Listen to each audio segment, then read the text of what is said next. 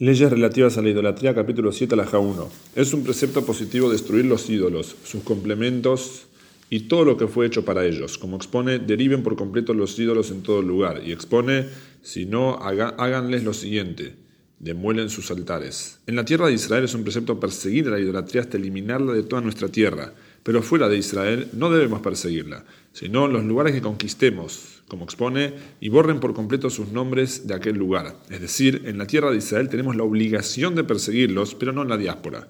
Alajá 2. De los ídolos, sus complementos, lo que se ofrenda a ellos y todo lo que se haga por ellos, está prohibido tener provecho. Como expone, no lleves ningún ídolo ofensivo a tu casa. Todo el que tenga provecho de uno de todas estas cosas es azotado doblemente. Una vez debido a no lleves ningún ídolo ofensivo a tu casa, y otra debido a no te lleves ninguno de ellos, de esos objetos o escombros. Alajá 3. Un animal que fue ofrendado a la idolatría está totalmente prohibido, incluso su estiércol, sus huesos, sus cuernos, sus pezuñas y su cuero. De todo está prohibido tener provecho. Por lo tanto, si se encuentra en un cuero una señal que indique que se trata de un cuero ofrecido a idolatría, como por ejemplo una rasgadura en el cuero de, forma circular en el lado del corazón que se solía hacer para extraer el corazón del animal, está prohibido tener provecho de él. Lo mismo se aplica a casos similares. 4. ¿Qué diferencia hay entre el servicio idólatra de un no judío a el de un israelita? De la idolatría del no judío está proscripto su provecho de inmediato, como expone, y sus ídolos quémenlos a fuego. Desde el momento en que los esculpe es para él su Dios, incluso antes que le rinda culto y de la idolatría del israelita está prohibido tener provecho solo después de que lo adora, como expone si lo pone en un lugar oculto, es decir, una vez que el israelita haga con él cosas en secreto, o sea, que lo adore. Los complementos de la idolatría, ya sean de un gentil o de un israelita, están prohibidos solo luego de haber sido utilizados para la idolatría. 5. Quien hace un ídolo para otros, a pesar de ser azotado, tiene permitido conservar el pago que le hicieron por el ídolo, incluso si lo hizo para un no judío, en cuyo, caso, en, cuyo caso el ídolo queda prohibido de inmediato, pues solo está prohibido una vez que termina de hacerlo y el último golpe de martillo que lo finaliza no, no tiene ningún valor monetario. Acá explica lo siguiente, es decir, el único pago que se le podría prohibir es el del último golpe con el cual concluyó el ídolo, porque recién ahí el ídolo está prohibido. Y como ese golpe no tiene valor, tiene permitido utilizar la suma entera.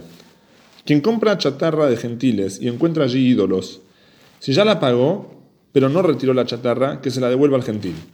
Y lo mismo es válido si la retiró, pero no la pagó. Pues por más que el acto de retirar los bienes de un gentil confirma la adquisición, en este caso la compra fue un error. Explica el comentario porque su intención no era comprar ningún ídolo, y si hubiese sabido acerca de los ídolos, no lo hubiera comprado. Por lo tanto, la compra queda anulada. Si el israelita entregó el dinero y retiró la chatarra, que arroje los ídolos al mar muerto. Es decir, debe deshacerse de ellos arrojándolos al mar muerto o de cualquier manera que nadie pueda tener provecho de ellos. Asimismo, si dos hermanos, un no judío y un converso, reciben la herencia de su padre no judío, el converso le puede decir a su hermano no judío, toma tú los artículos de idolatría y yo tomaré el dinero. Toma tú el vino de la idolatría y yo tomaré los frutos. Pero si los ídolos llegan al dominio del converso, están prohibidos. Explica el comentario, pues una vez que los tiene, son suyos y tiene prohibido tener provecho de ellos y por lo tanto tampoco puede intercambiarlos. Alajá 6. Está permitido tener provecho de las figuras que los gentiles hacen a modo de decoración, pero las figuras que hacen para idolatría están prohibidas. ¿Cómo se sabe?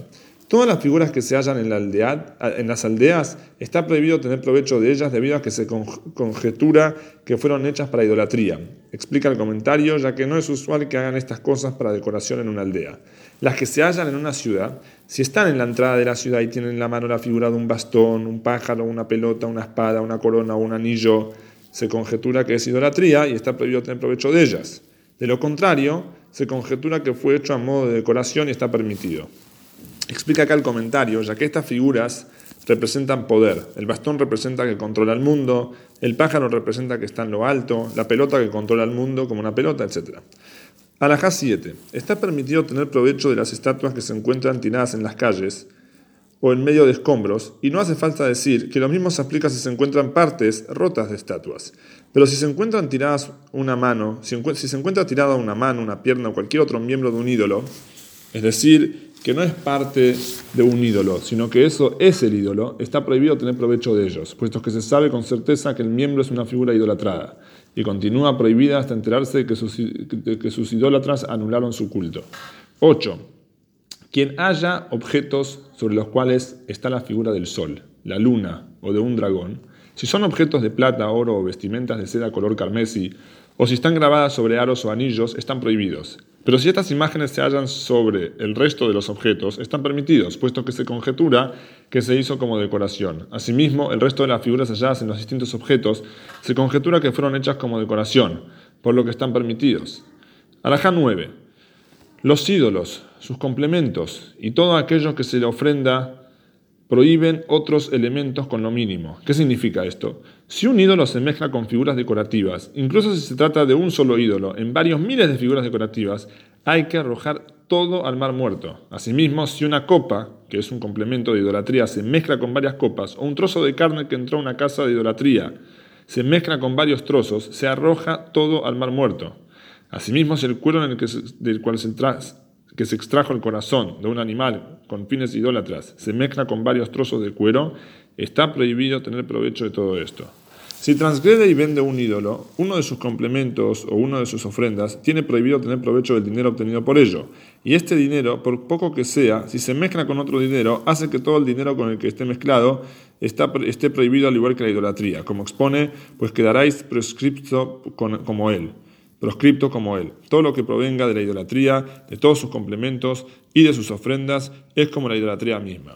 Anajá 10. Si se quema un ídolo o una asherá, árbol de idolatría, está prohibido tener provecho de sus cenizas. Asimismo, una brasa de idolatría está prohibida, pero la llama está permitida debido a que no tiene materia, y por lo tanto la prohibición no recae sobre ella. Si hay dudas si algo es idolatría, el objeto está prohibido.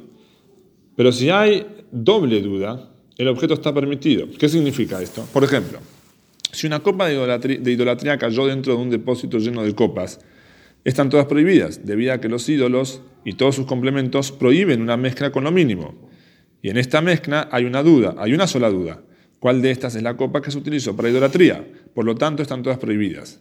Pero si una de esas copas se separa de la mezcla y cae fuera de ella en medio de otras dos copas, están permitidas las tres.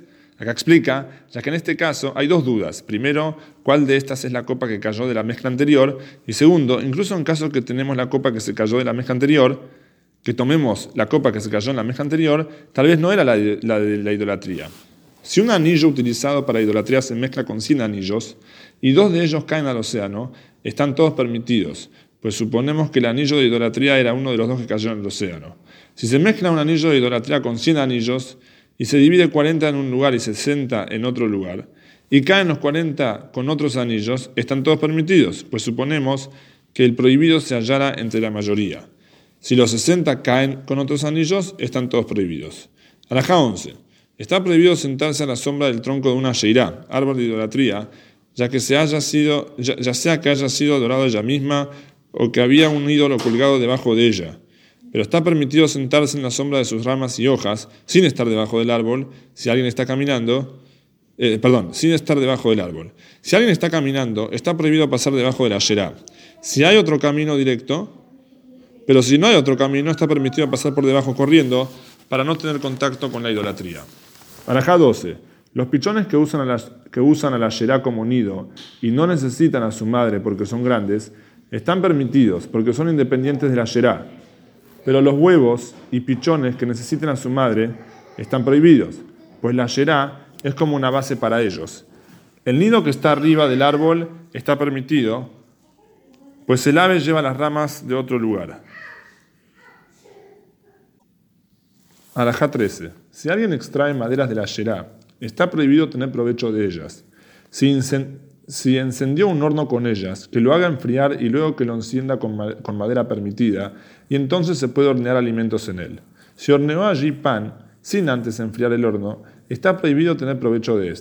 Si el, si el pan se mezcló con otros panes, que lleve el valor de ese pan al mar muerto, para no tener ningún provecho de ello, y entonces los panes quedan permitidos. Alajá 14. Si alguien toma de un árbol de ayerá una maderita con forma de aguja y teje con ella una prenda, está prohibido tener provecho de ella. Si esa prenda se mezcla con otras, que arroje el valor de esa vestimenta al mar muerto, y entonces todas las ropas están permitidas.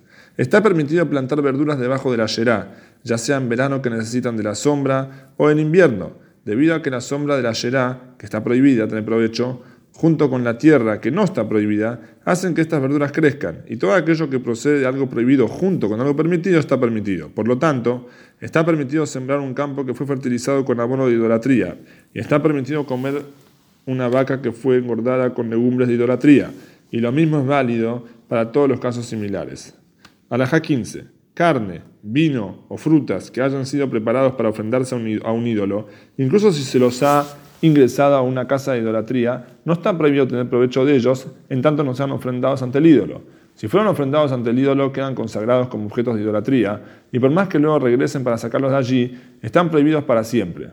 Todo lo que esté en, en una casa de idolatría, incluso agua y sal, la Torah prohíbe tener provecho de ello. Quien ingiere de ello debe ser azotado. 16. Quien encuentra ropa, objetos y monedas encima de un ídolo, si están de manera despreciable, por ejemplo, desordenados o desprolijos, están permitidos, porque es notorio que no fueron colocados como ofrenda. Pero si están ordenados a modo de respeto, están prohibidos. ¿Cómo es ello? Si, por ejemplo, encuentra un bolsillo colgando del cuello del ídolo, ropa doblada colgada sobre su cabeza, o un utensilio colgado sobre su cabeza, volcado sobre su cabeza, estos objetos estarían permitidos, porque están colocados a modo de desprecio, y lo mismo es válido en, otras cosas, en otros casos parecidos. Pero si encuentras sobre él una de las cosas que se podrían ofrendar en el altar del gran templo, estarían prohibidos porque se percibe que fueron colocados como ofrenda. ¿En qué caso estamos hablando? En los casos en que se los haya al ídolo fuera de su lugar de adoración, pero si se lo haya dentro de su santuario, ya sea que los objetos se hayan puesto allí a modo de respeto o a modo de desdén, ya sea que se trate de un objeto digno del altar del gran templo o no, todo lo que se haya dentro del santuario está prohibido, incluso agua y sal. En el caso de Peor y Marculis, está prohibido tener provecho de todo lo que se halle con ellos, ya sea dentro o afuera de su, santuario, de su santuario. Y lo mismo con las piedras de Marculis, está prohibido tener provecho de cualquier piedra que se vea en su cercanía. Alajá 17. Si una idolatría tiene, tiene una casa de baños o un jardín, está permitido tener provecho de estos lugares si es que no se les agradece a los sacerdotes idólatras para usarlos. Pero si hay que agradecerles, está prohibido tener provecho del jardín o del baño para no crear un sentimiento de gratitud y conexión con los idólatras, lo que podría provocar que el israelita se arrastre, se arrastre a la idolatría. Si el jardín o el baño pertenece también a otros propietarios, conjuntamente con la deidad, está permitido tener provecho, incluso si se debe agradecer a los sacerdotes idólatras, lo único que se exige es que no se pague, para no apoyar a la idolatría. 18. En una casa de baños donde haya una estatua, está permitido bañarse debido a que se lo instaló allí con fines decorativos y no para adorarlo, como exponen los ídolos. Es decir, esto se refiere cuando los tratan a sus estatuas como ídolos y no cuando los desprecian como este, como, este que está arriba de una cloaca y todos orinan delante de él. No obstante, si aquello forma parte de un modo de, adoración, está prohibido ingresar allí. Alajá 19. Si alguien degolló un animal con un cuchillo de idolatría, está permitido consumirlo, pues lo ha desmejorado, porque una vez muerto un animal vale menos. Pero si era un animal moribundo, está prohibido porque lo mejoró, es decir, en este caso el animal vale más que uno muerto. Y esta mejora supone sacar provecho de un, artículo de idolatría. Asimismo está prohibido cortar carne con él, debido a que se estaría haciendo una mejora, preparando la carne para consumir o para vender. Pero si corta la carne arruinándola, está permitido. Comenta acá, si el artículo de idolatría provoca una mejora, está prohibido tener provecho del animal o de la carne, pero no tener provecho de un objeto de idolatría, para no tener provecho de un objeto de idolatría. En caso contrario, está permitido tener provecho y consumirlo.